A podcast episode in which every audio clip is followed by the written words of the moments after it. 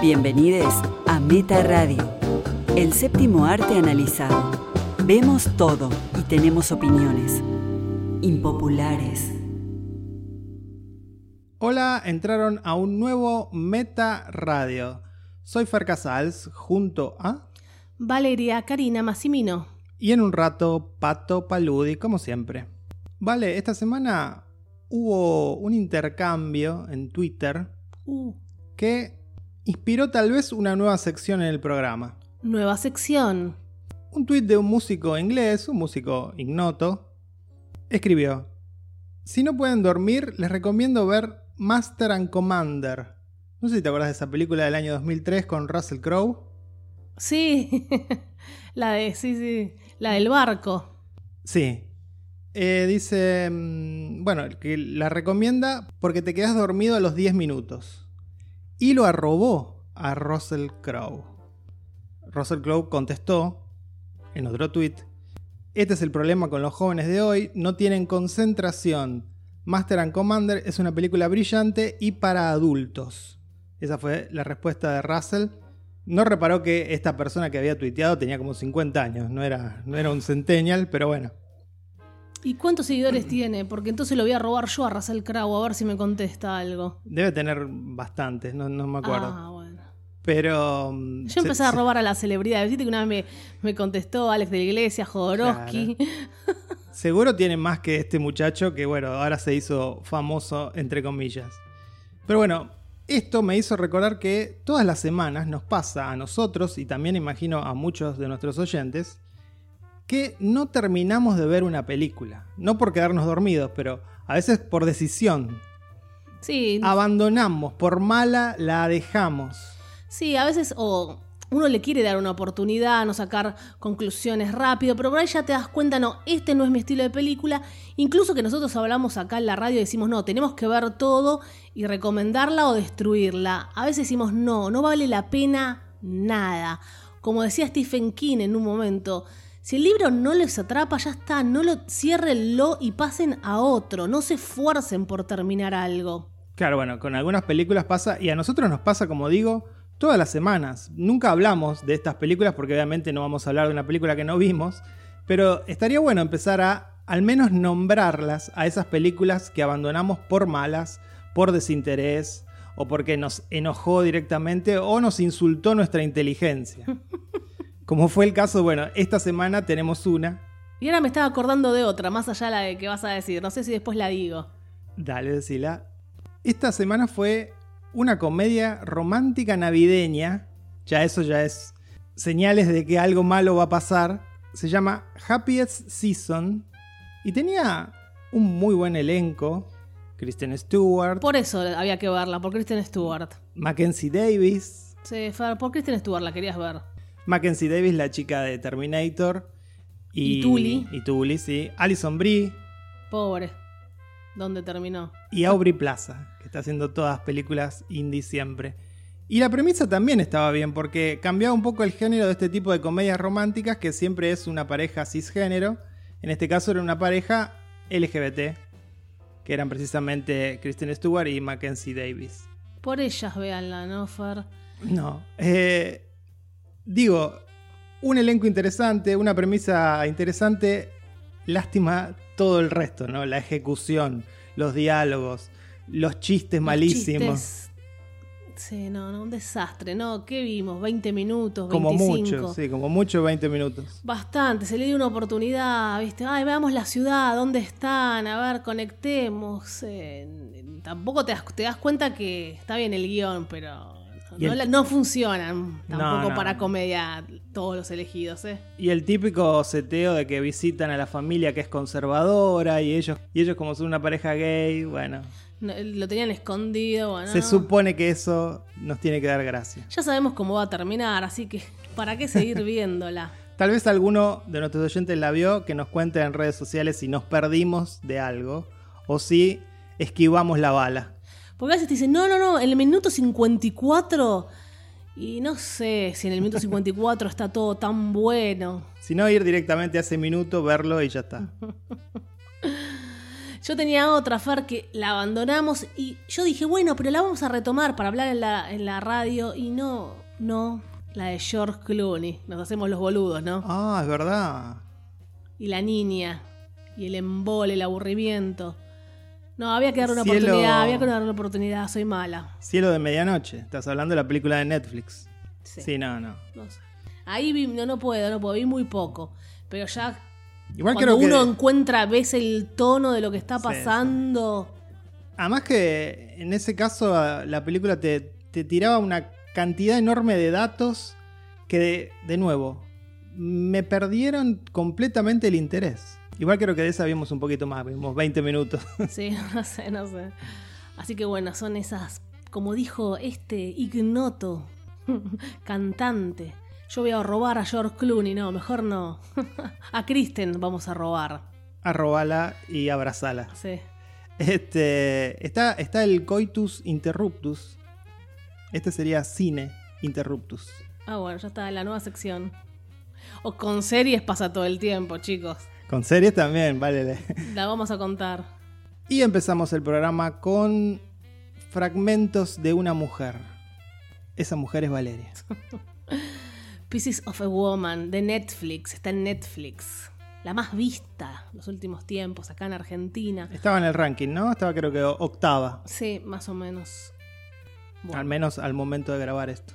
de Canadá, una película de Canadá con dirección de un director de cine y teatro que nació en Hungría, Cornel Mundruxo, y también había participado en el festival, porque investigué un poquito, a ver de dónde venía, de cine de Rotterdam.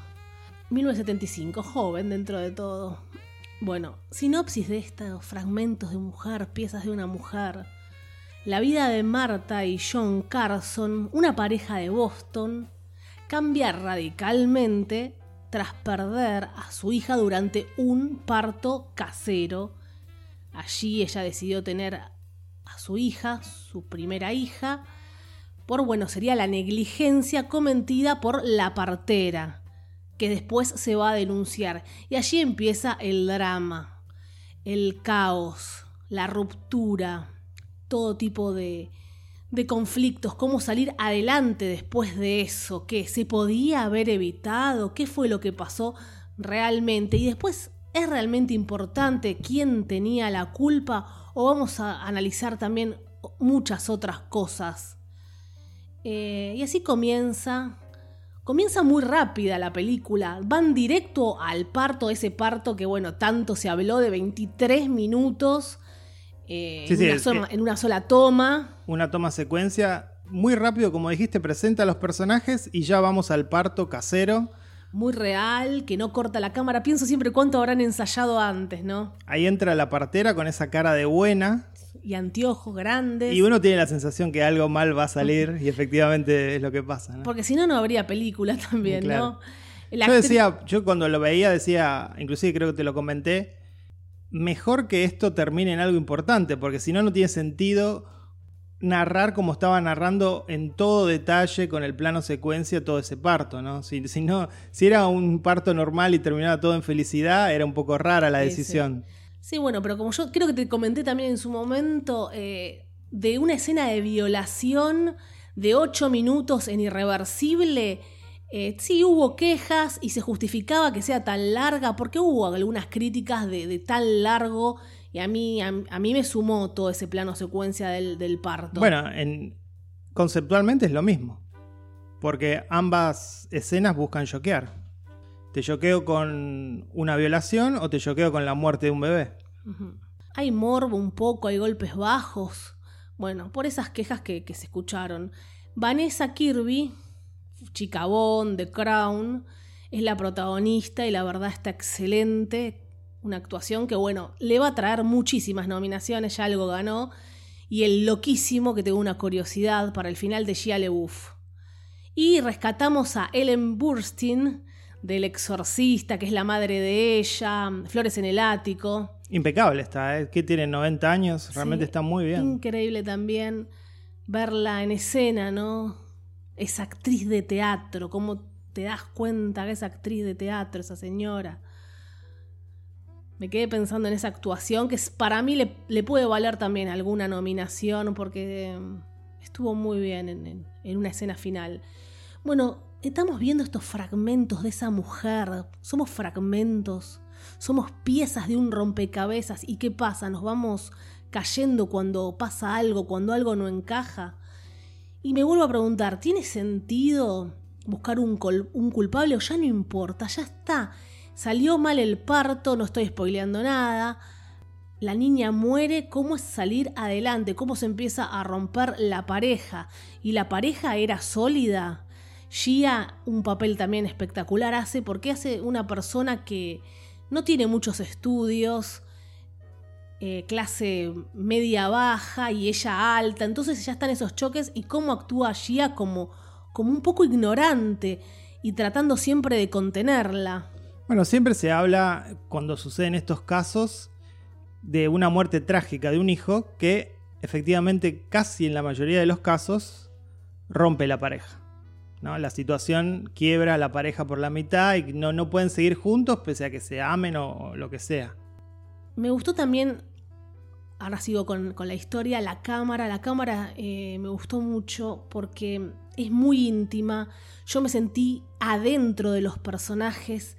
La cámara tocando casi las mejillas de los actores, esa cercanía, esos primeros planos, el acompañamiento íntimo a mí me, me metió más en la historia. Más allá del parto, esa- ese plano secuencia jugado, el dolor que también la actriz investigó, esos dolores que deben ser ins- insoportables, cómo actúas ese dolor, o si alguien fue madre, cómo recordás ese dolor tan intenso que te hacía doblar y sin la inyección. También se reflexiona sobre tener eh, un hijo en una casa, porque también la gente, hablando con un montón de personas sobre esto, que no son cinéfilos, se quedan en la parte de lo que está pasando, porque igual un cinéfilo no te está hablando de la cámara, y te dice, pero vos tendrías un hijo en una casa, no, es, eh, no está mal esa decisión. Entonces, esta película dispara debate para, para todos. Sí, en un punto es un cautionary tale, ¿no? Es decir, ojo si van a tener un parto casero. Porque más allá de que esta partera que se nos presente, que luego va a ir a juicio por la muerte del bebé, eh, era una persona experimentada. Y eso se, se pone de manifiesto. Ella había ya entregado varios bebés de esta manera y sin embargo pasó lo que pasó. Ella viene, venía entrenada, se sabe que no todo sale como uno lo planifica, que puede haber problemas, pero todo venía tan bien, entonces sí, ya está. ¿Qué vamos a hacer? ¿Queremos meterla presa? Y ahí aparece la madre de ella a meterse, que hay que hacer algo, que alguien tiene que pagar, se tiene que pagar esto. Y le echa en cara, si lo hubieras dicho, si lo hubieras hecho como yo decía, ahora tendrías el bebé en los brazos, siempre típico de los padres decir, si, si hubieras hecho lo que yo dije. Sí, sí, lo- los padres siempre tienen razón con el diario del lunes, sobre todo, ¿no? Este, y me gustó mucho también eh, la estructura esta mensual que tiene la película, eh, con estos saltos temporales que van mes a mes y que van construyendo muy bien este proceso eh, psicológico terrible que está viviendo esta mujer para salir de su duelo, porque de alguna manera es de lo que se trata la película, ¿no? De cómo salir adelante luego de algo así. Y hay algo que queda en claro, que creo que la película lo dice muy bien, es que no se puede salir así nomás. No. Y está bien que no se quiera salir. En el caso de la mujer, ella inclusive lo dice. Porque todos le dicen, you have to move on, ¿no? Esta cosa bien yankee de que siempre se tienen que salir adelante, bueno, ya pasó. Que a muchos le pasa. Ella da a entender que no quiere por el momento salir adelante, porque siente que de alguna manera está olvidando o renegando de la vida de ese bebé que vivió minutos. Y también preguntándose a ella misma, hice bien, era lo que tenía que pasar. Encima allí había sacado una foto y después muere, eso también me gustó. Porque... Ese es, ese es un golpe bajo de la película. Sí, un ya sé, pero encima ella, por ahí si no lo hubieran mostrado, pero cuando va y ve la foto, igual no me molesta, se lo perdono. Algunos golpes bajos se los perdono, como perdono cierto morbo. Yo no hay, hay algo que no le perdono y es El final. el final no se lo perdono, creo que Ah, pues sí va a un llegar. poco arruina la película, pero esta alegoría con las semillas que ella empieza a hacer crecer en la heladera me pareció sí. un poco demasiado, ¿no? innecesarios. Ya entendimos, entendimos que ella había dado a luz y lo perdió y bueno, este, este renacer. Pero por ahí le servía a ella, no a nosotros, a los espectadores. Entendemos que por ahí le sirve a otra mujer hacer eso. Eh, me gustan los diálogos con la madre porque en un momento vos la odias a la madre, pero después te, hacen como tratar de entenderla por lo que ella pasó y ella vivió. Ella también tiene una historia, ¿no? Eh, son diálogos fuertes, me gusta escucharlos, diálogos interesantes entre padres e hijos. Voy a ser mala, a propósito para Pato y los fans de las siamesas. Uh.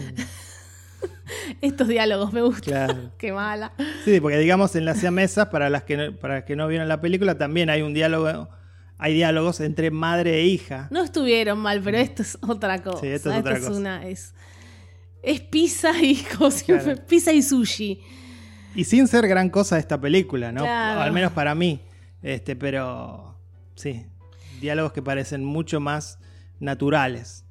Bueno, tratarse de entender entre todos, seguir formando el rompecabezas, las piezas, volverse, volver a formarse. Bueno, Gia también obviamente acompaña, pero muy bien ese papel que tuvo. Obviamente hay una escena sexual y Gia, Gia en llamas, no es ninfomaniac Gia, pero siempre, siempre esas escenas... Tiene una facilidad... Tiene ganas, tiene ganas de hacer escenas sexuales todo el tiempo. Tiene una facilidad muy natural para actuar, porque es un gran actor, y también tiene una facilidad muy grande para lograr una erección, ¿no? Porque en todas las películas parece que está al menos semi-erecto. Está bien, lo dijo Fer, yo lo quería decir. Eh... Estabas mirando ahí, ahí abajo. A mí me encanta Gia, me encanta como actor, pero está, está loco. Ahora voy a contar unas cosas que. ¿Se acuerdan cuando hizo el video con Sia? Sia, Gia. Eh, y la nenita esta divina, Chandelier, que bailaban y después hicieron otra. Y él estaba, no sé, los denunciaron de pedofilia el video. Y él dijo, no, nada que ver, Ferjap tuvo pensamientos malos cuando vio ese video.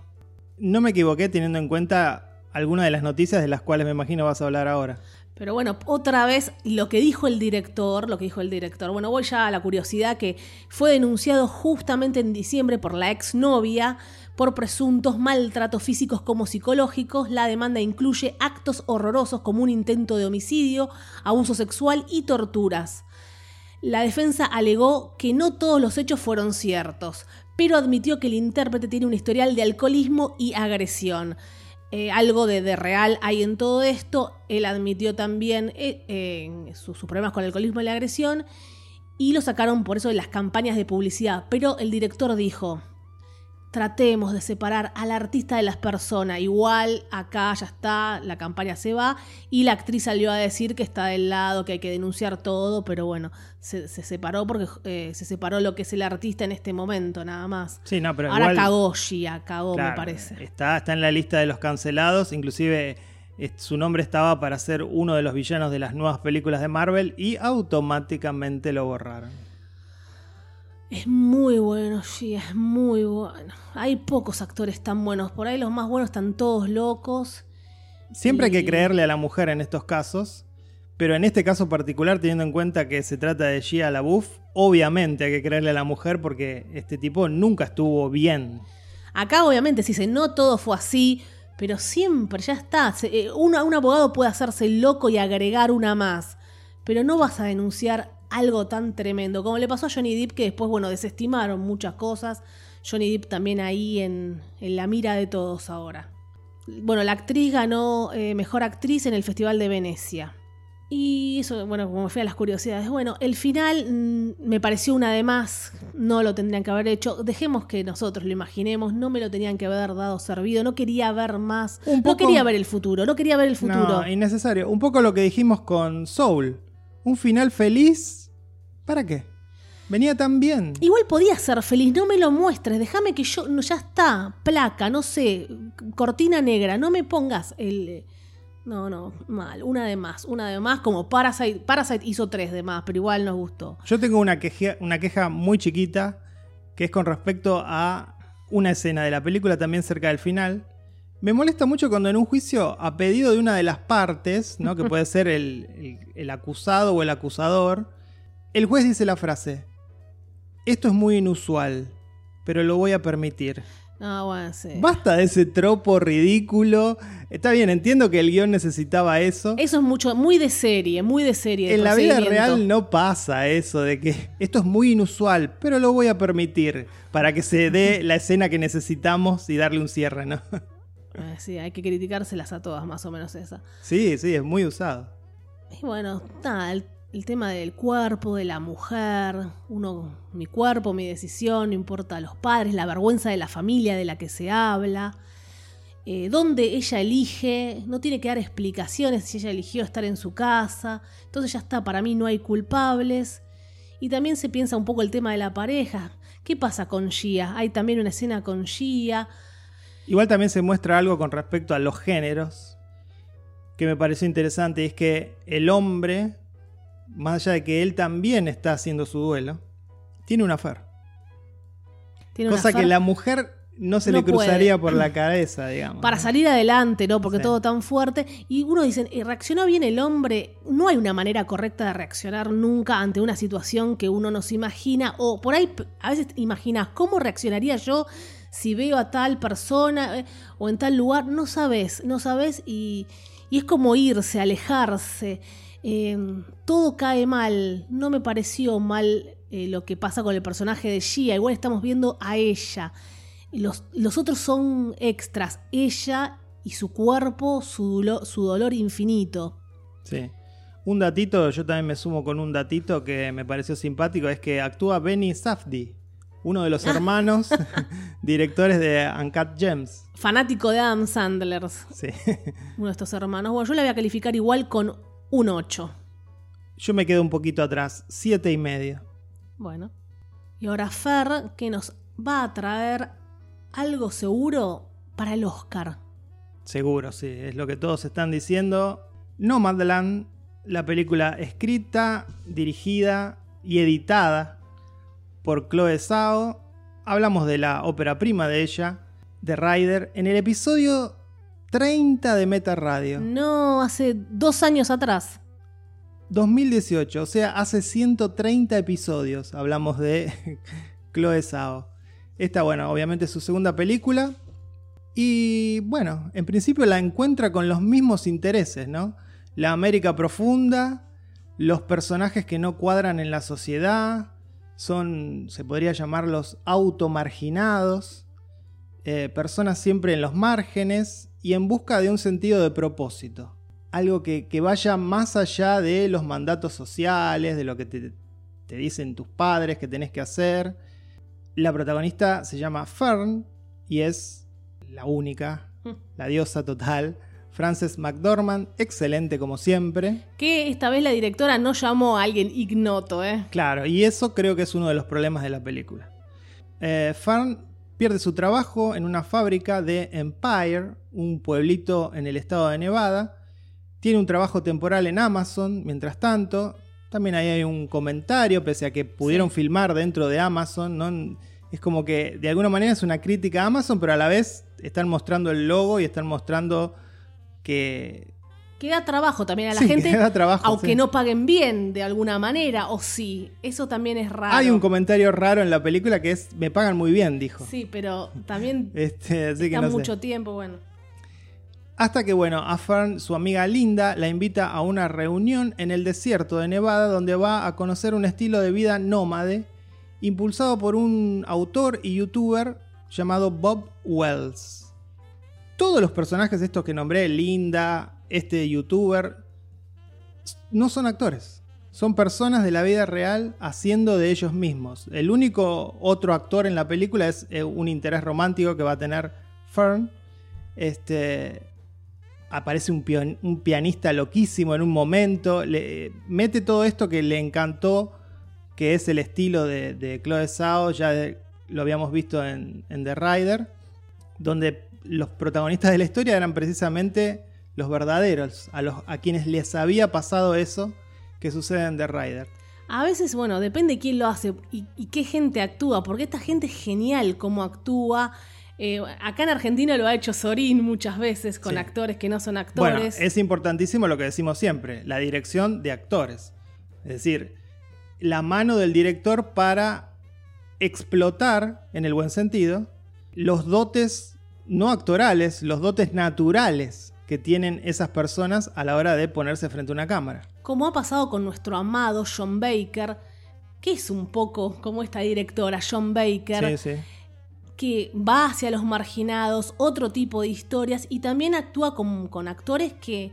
con actores que no son actores, como, como por ejemplo en la última donde estuvo William Dafoe, de Florida Project, que la que hace de madre de la nena Brooklyn, que la amamos, nos enamoramos de esa nena, eh, no, no, no es actriz, nunca lo fue. Entonces, Y es la cosa más natural, increíble de, que puedan ver. genialidad total. Entonces, los podemos unir a estos dos directores sanos, naturales, que no se corrompan. Sí, sí, hay, hay ahí una, una fina línea entre ficción y documental, ¿no?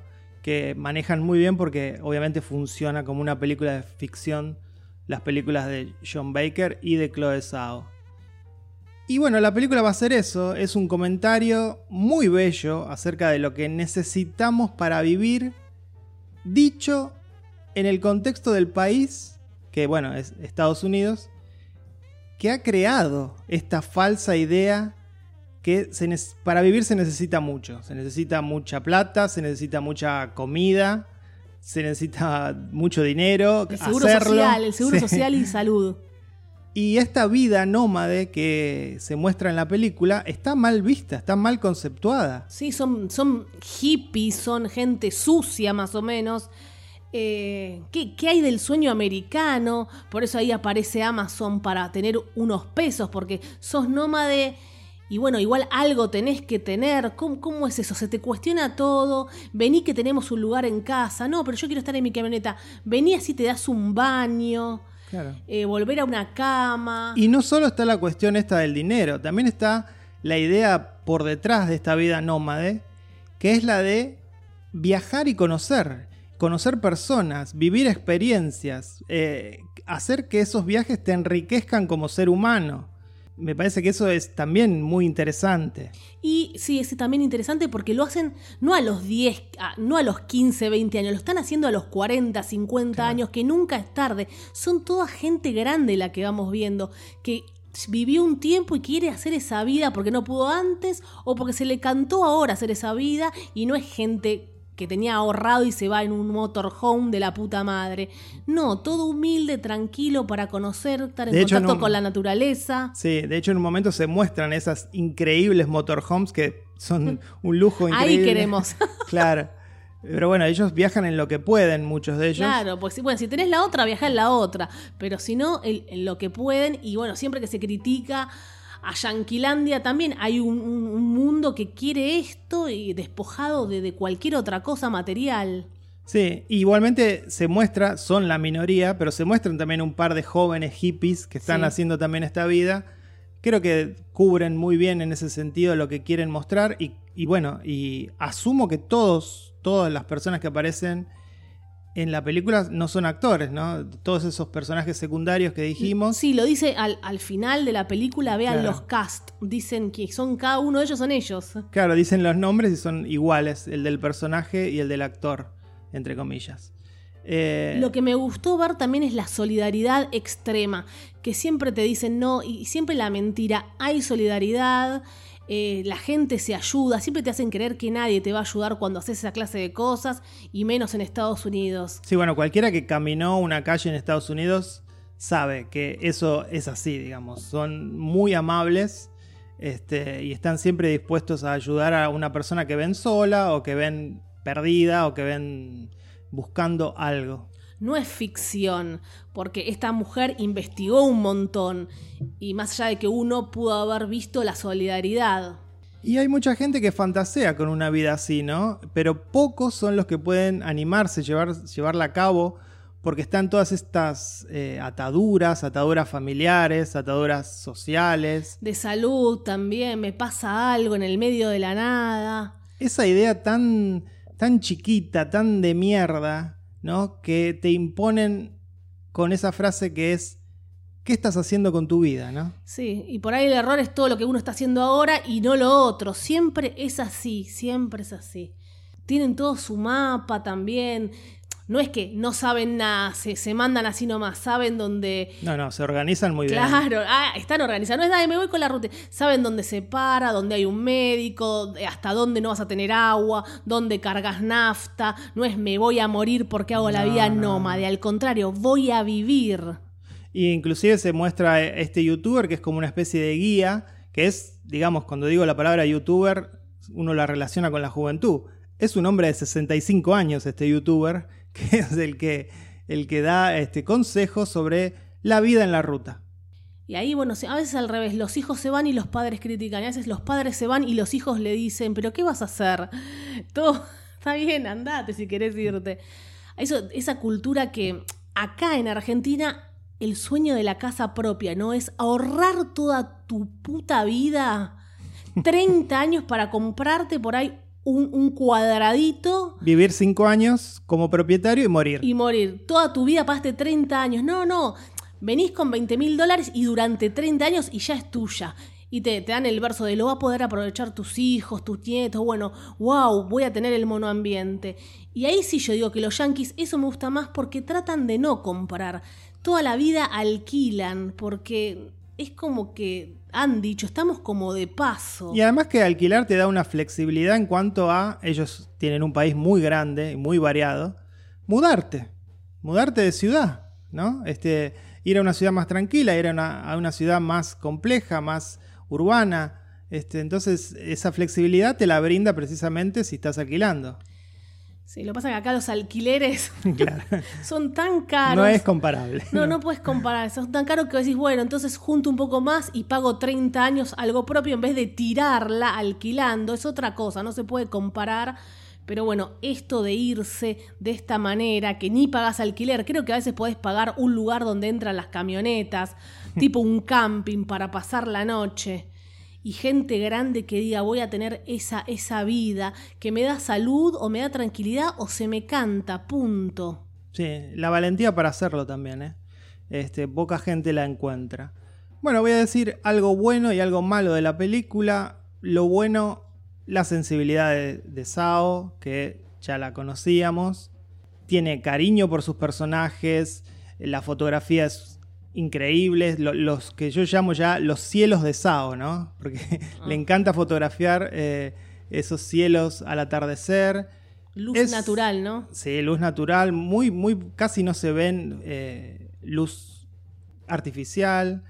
Y todo esto completa una experiencia muy inspiradora. La película es inspiradora. Eh, Sao no es una directora pomposa. No me imagino lo que hubiese hecho uno de esos directores que detestamos con una historia así. Eh, no remarca, no es obvia, no es pretenciosa. Te cuenta una historia de la manera más honesta posible Muy documental. muy documental también. Si le tengo que criticar algo, es más bien es algo personal, porque tiene que ver con lo que me costó separar a la actriz del personaje. Ah. McDormand es genial, ya lo dijimos, pero no dejaba de imaginarla como una estrella de Hollywood que estaba haciendo de nómade, rodeada de personas reales que sí tienen esa vida. Entiendo que debemos suspender la incredulidad al ver una película, lo hacemos siempre, pero con esta película me costó en ese sentido. Más allá de que su actuación es buenísima, no dejaba de ver una estrella de Hollywood ahí en el medio de esa vida que parecía tan real porque lo era. Como cuando criticaste, a Meryl Streep que hablaba mirando a la cámara. En una película que dijiste, pero Meryl Streep tiene un montón de plata en el banco. Sí, que hacía de la película de Soderbergh, que hacía de una persona que había perdido todo su dinero. Bueno, igual seguro en curiosidades va a decir que, que Frances por ahí tuvo esa vida, porque e- es rarísima. Tengo una curiosidad casi parecida Ah, a eso. viste, es rara, por algo la eligió. Una trivia del rodaje. Bueno, costó 5 millones de dólares. Eso ya es increíble porque 5 millones de dólares en Hollywood es un vuelto. ¿Y cuánto le pagó a ella? Es realmente un vuelto. No sé cuánto habrá ganado como directora, pero me parece que apuest- la apuesta es a otra cosa, ¿no? Es a que esta película tenga otro camino. Los actores, haciendo referencia a lo que vos decías, ¿vale? Vivieron en el desierto en motorhomes durante un par de semanas. Ah, semanas. Y Sao viajaba en ese momento, esto fue filmado en 2018-2019, viajaba constantemente de Arizona a Los Ángeles porque mientras filmaba esta película estaba en preproducción de la nueva película de Marvel, Eternals. Bueno, ahí le chupó un huevo, eh, porque dijo, ya me viene toda la guita, entonces no me preocupo nada, me viene toda la guita con Marvel. Ahí y- sí va a tener un sueldo importante. Eternals se va a estrenar en noviembre. Todas superestrellas, Richard Madden, Kit Harrington, los chicos de Game of Thrones, Angelina Jolie, Vuelve con todo, Angelina. Salma Hayek. Increíble. Increíble Sí. el ascenso de esta directora, cumpliendo objetivos que tenía Lucrecia Martel, ¿no?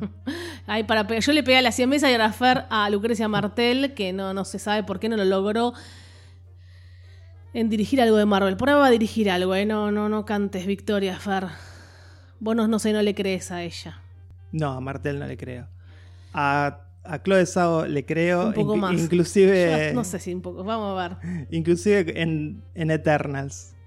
Bueno, eh, me gustó, es un estudio de personaje muy sólido, más allá de esa queja muy personal que, que le di, me parece una, una excelente película, la voy a calificar con un 9. Le voy a calificar con un 8. Su anterior película yo la había calificado con un 10 y había sido una de mis películas favoritas del año. Veremos qué destino tiene esta película, no solo en mi top 10, que no le importa a nadie, sino en la temporada de premios No, y tal. le va a ir re bien ya.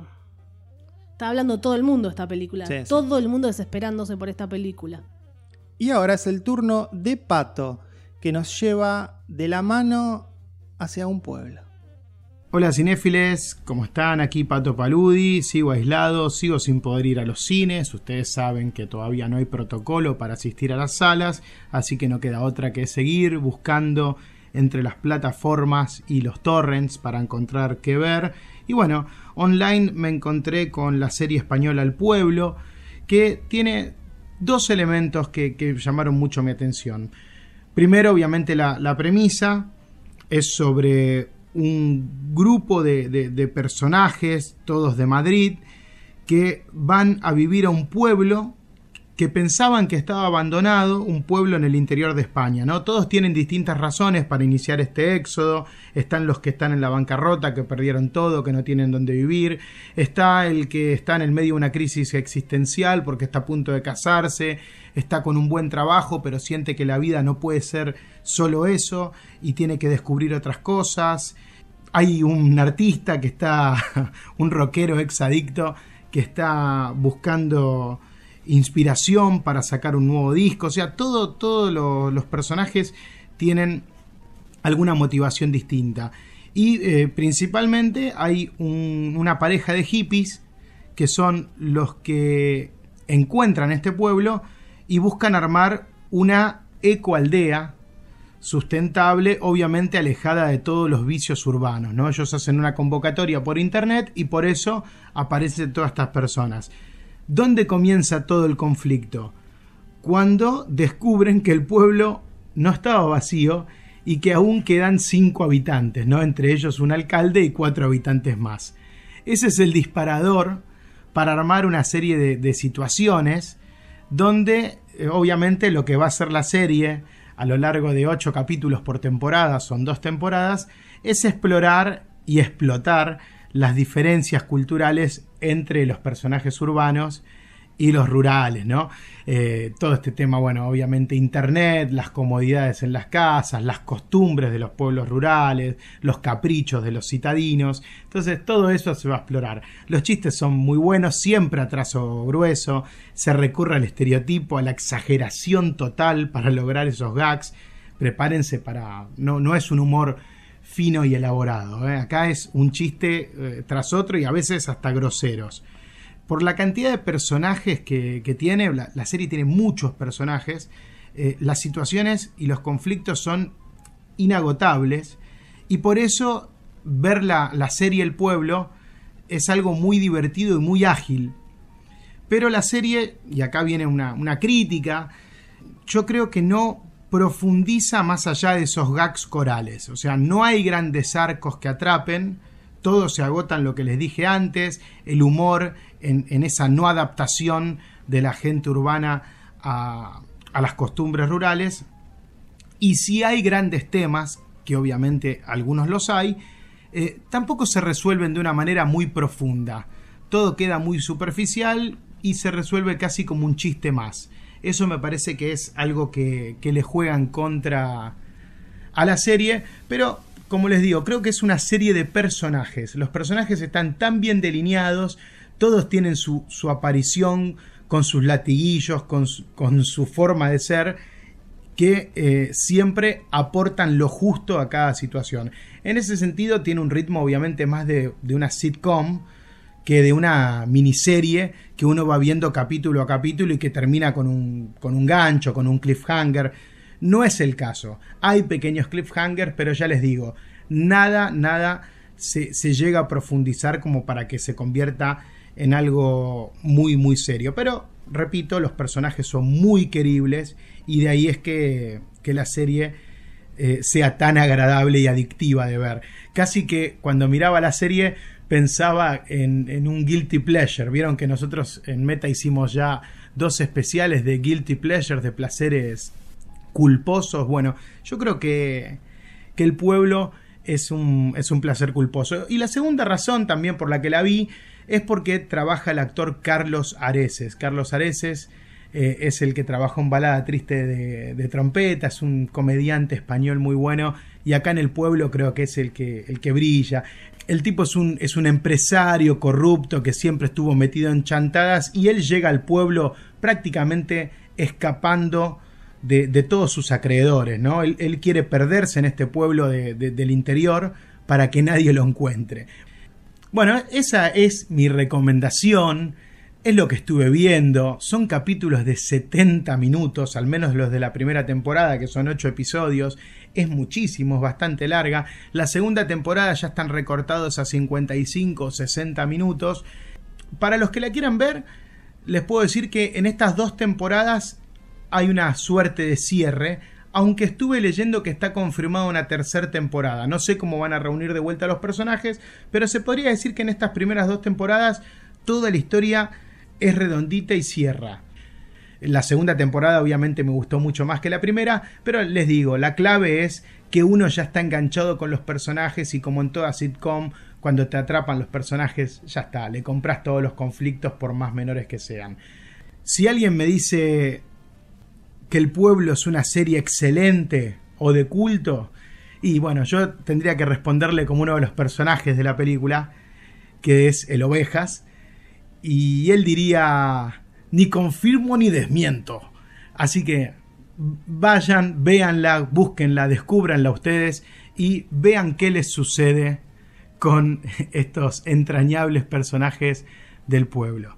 Hasta aquí, chickens, ojalá les haya despertado cierta curiosidad para buscar la serie y verla. Volvemos a estudios con Vale y Fer. ¿Dónde sacó esa serie Pato? Increíble, se clavó dos temporadas de una serie española realmente admirable. Sí, Lo de Pato, digo. No sé si la serie es admirable. No sé, por ahora no, no sé si la voy a ver. Estamos nosotros, seguimos con 30 monedas, que es española, así que por ahora con España estamos. Es española, pero con un, con un perfil muy internacional esa serie. ¿eh? Alex de la Iglesia. Y ahora es el turno de las críticas express. Dos películas que vimos en la semana y que también queremos mencionar. Muy rápido, muy express. Las dos buenas, las dos malas, más o menos. La primera es Cajillonary.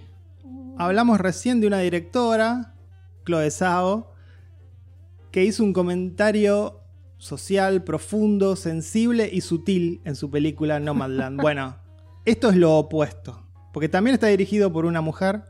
La directora es Miranda Julie, dirige y escribe esta película con Evan Rachel Good. Ay, qué desacierto todo. A ver, ¿por dónde empezamos? Porque no hay algo interesante en esta historia que es una familia como los Parasites. Eh, ya no me gustan los personajes. Ya me choca estos personajes, este intento de ser clevers, cómo empieza, a mí me empezó a dar vergüenza, vergüenza ajena lo que veía. es fuerte lo que estoy diciendo. Vamos a robar y hacían como un saltito. Yo, Dios mío, ¿qué es esto? ¿Se, quiere, se quieren hacer No, pero es, es- está muy bien lo que dijiste porque coincido plenamente en el término vergüenza ajena, ¿no? En, eh, ahora, ahora que se usa el término cringe, ¿viste? Que, Sí, que es básicamente eso, es vergüenza ajena. eh, tenemos que ponerle el sello cringe, como está el sello clever. Sello Clever tuvo la de antes. Claro. Esta le damos el sello cringe, que es vergüenza ajena, nos provocó ver a muchas de las situaciones de esta película tirada de los pelos, que por momentos quiere ser este, una película de Wes Anderson. Claro, ahí no le iba por sale. eso, no le sale, los- hasta ponerle los pelos así, un error en las actuaciones, en la elección de actores, todos mal. Mirá que es buena. Evan Rachel Yo no Wood sé es buena. buena acá, me dio vergüenza. Seguimos con el cringe. Eh, el, el pelo así que le ponen la voz, la voz gruesa que dicen, no, es la voz así, no, no es la voz así. ¿No vieron Westworld? No tiene la voz así. ¿No vieron desde a los 13 que la sigo? Ah, van a decir que antes cambiaba la voz y tiene en realidad esta voz. ¿No vieron entrevistas? No habla con esta voz, esforzándose por poner la voz gruesa. No me importa Sí. lo que dijo el director. Digamos brevemente de qué trata. Es, como dijiste, una familia de estafadores de poca monta. Y como esta chica, el personaje de Evan Rachel Good, va a tener un despertar sexual tardío, porque tiene como 26 años, que incluye salida del closet. Mal hecho, mal hecha esa salida del closet. El tono ridículo es constante en la película. Eh, un humor que no, te, no, no hace gracia. No funciona el humor, no No, no funciona. funciona. Los padres de ella, yo no sé qué es lo peor si tenés que hacer una escala. La actuación de los padres de, de- de ella, Eh, los diálogos. Ha- Hablamos al principio de todo, cuando empezamos este programa, de los diálogos naturales, el placer de oír. Acá todo antinatural. Lo que pasa es que te van a decir, está buscado así. sí, bueno, con está eso es que- buscado así. sí, Bueno, bueno, eh, yo- sí, sí. si está buscado o no buscado, no funciona. ¿Buscás eso para sentir hacer sentir incómodo a la audiencia? Yo no. Bueno, hay gente que conectó y la amó. Yo siempre pongo como No sé por qué. Yo siempre pongo como ejemplo mil películas que toman un tono ridículo o absurdo y que funcionan. Hablamos de Greener Grass. Maravillosa. Bueno, hablamos de Napoleón Dinamita. Bueno, de, Entonces- de culto, de entonces, culto. Digo, se puede hacer bien. No es que no nos gustan las películas que eh, tienen este tono, no. Tiene que estar bien hecho. O abrazás el absurdo total, el ridículo total, no te quedes a medias. Eh, una música insoportable, insoportable todo el tiempo para que te emociones por, por momentos. Y sí, vuelvo a decir lo del pelo de ella porque a la gente le molestó mucho los ojos eh, azules de Robert De Niro en el irlandés. A mí me jode el tono de voz que le pusieron a ella hacer, me joden los pelos, me, me jo- me jode el mamarracho, la ridiculez de los padres escondiéndose para no pagar la renta. ¿Qué es el chavo del 8? Sí, una, una El pavada. señor Barriga venía a cobrarle la renta. Una Perdón. pavada que tendríamos que haber abandonado. Esta tendría que haber sido un, un cine interruptus, pero realmente la vimos hasta el final, desafortunadamente. No sé qué más decirle. Gina, Gina un poco la, la que un poco mejor ahí remando. También un papel todo mal. Sí, una historia de amor ahí, todo, muy, muy obvio todo. No sé, no habremos conectado nosotros. No, me parece que no se trata acerca de conectar, me parece que es otro, otra clase de rechazo nos provocó la película, no, no, no es que no conectamos. No sé, muchos rechazos. muchos rechazos no- nos provocó. Viste cuando decís, no la puedo, no la vuelvo a ver nunca más en mi vida, no me No. interesa. Bueno, no hablemos más de esta película que ni la vamos a calificar. No, le, le dimos el sello cringe, ya con eso es bastante. Eh, la otra película que vimos fue Away, una recomendación de nuestro amigo H. Rodríguez. H. Rodríguez, sí, colombiano, en Nueva York, nuestro amigo que hizo el tráiler de nuestro documental Brachi TV Color, que nos encanta, recomendándola todo el tiempo y yo lo cargaba, que a los gritos la recomendaba, entonces dije, la voy a ver. Es una película animada de Letonia realizada en su totalidad por una persona. Un solo humano, sí. Gintz Sibalodis. Se llama este realizador. Es animación por computadora, pero despojada de todo lo que es sombras, detalles. Esto, bueno, aparentemente fue decisión del director para contar esta historia de un muchacho que se despierta en un árbol colgado de su paracaídas en un mundo, bueno, muy, muy extraño, del que va a tener que escapar como en un videojuego, Es igual. Es como que ustedes tienen Sí. el mando, recorriendo un mapa, ¿no? el joystick, vos tenés el joystick y sos vos el que está haciendo eso.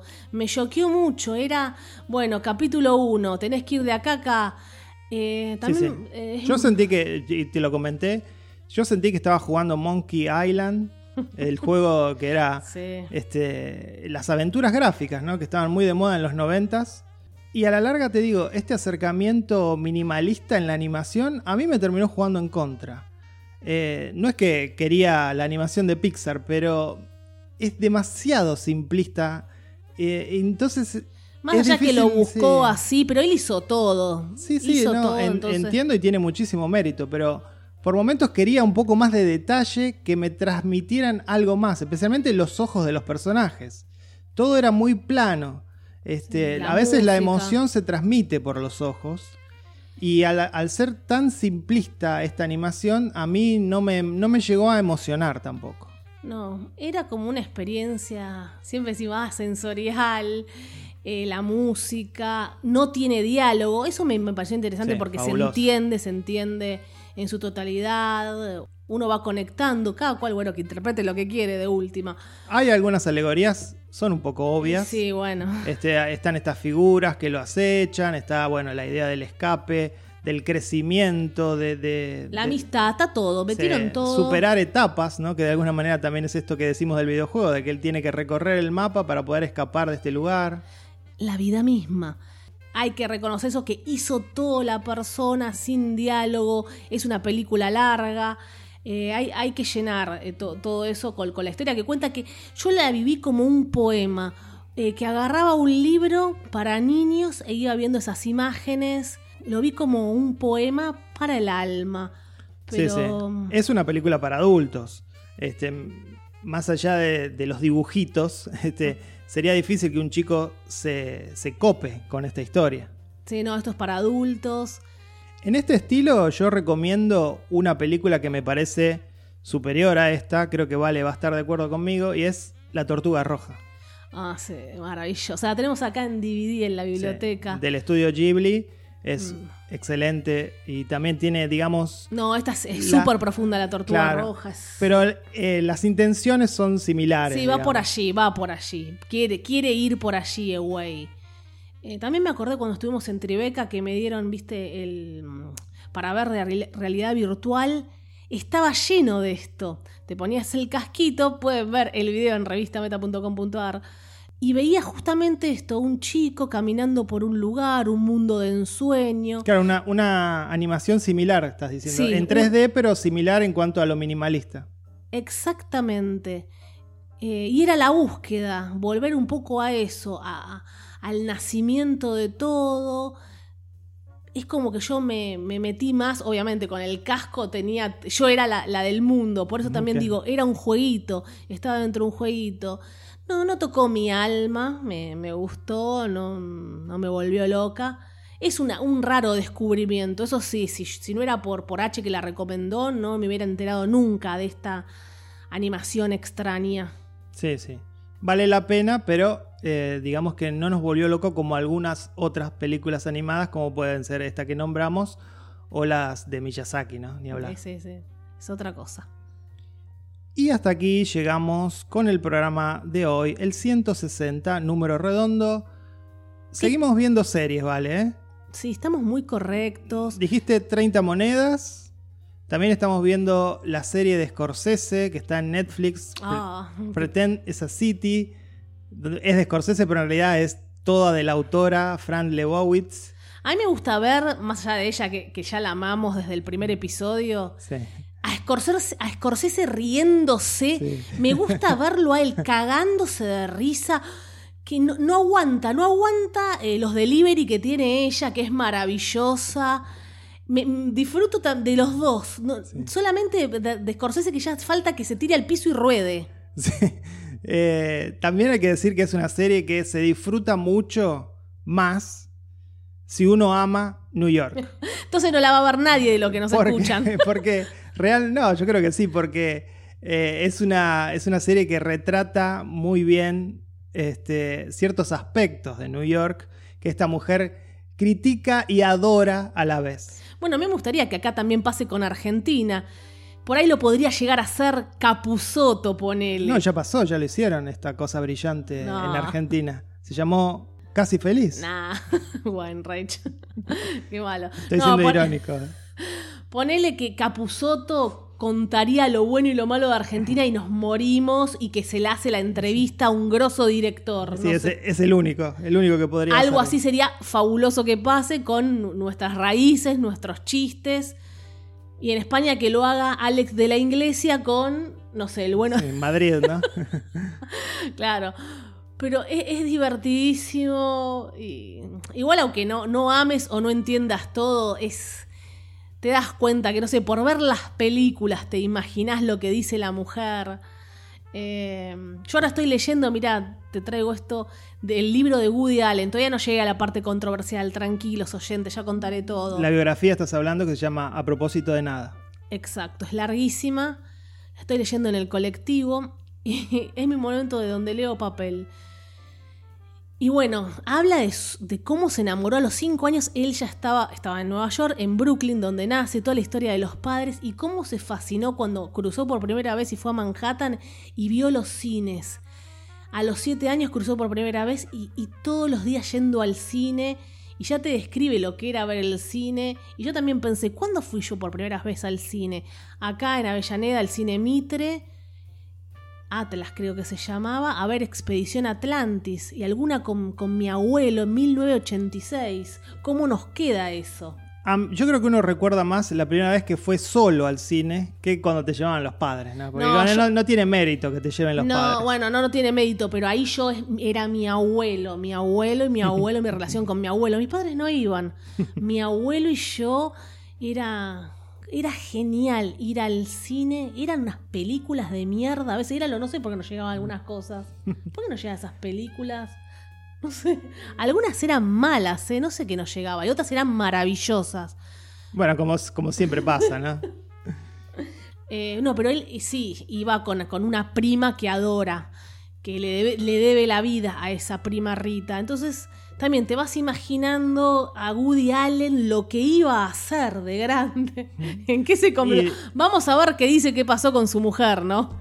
De alguna manera él retrató alguna de esas cosas que vivía de niño en, al- en algunas de sus Sí, películas. sí, en todo, en todo. Uno busca las historias que vivió, es así. Así que bueno, también recomendamos esta serie, Fer, Sí. con Scorsese. También estuvimos viendo WandaVision. Seguramente hablaremos más adelante. Sí, no vamos a decir nada. No vamos a decir nada. Vamos a esperar porque la gente está en verdaderas llamas. Sí, están todos hablando de eso.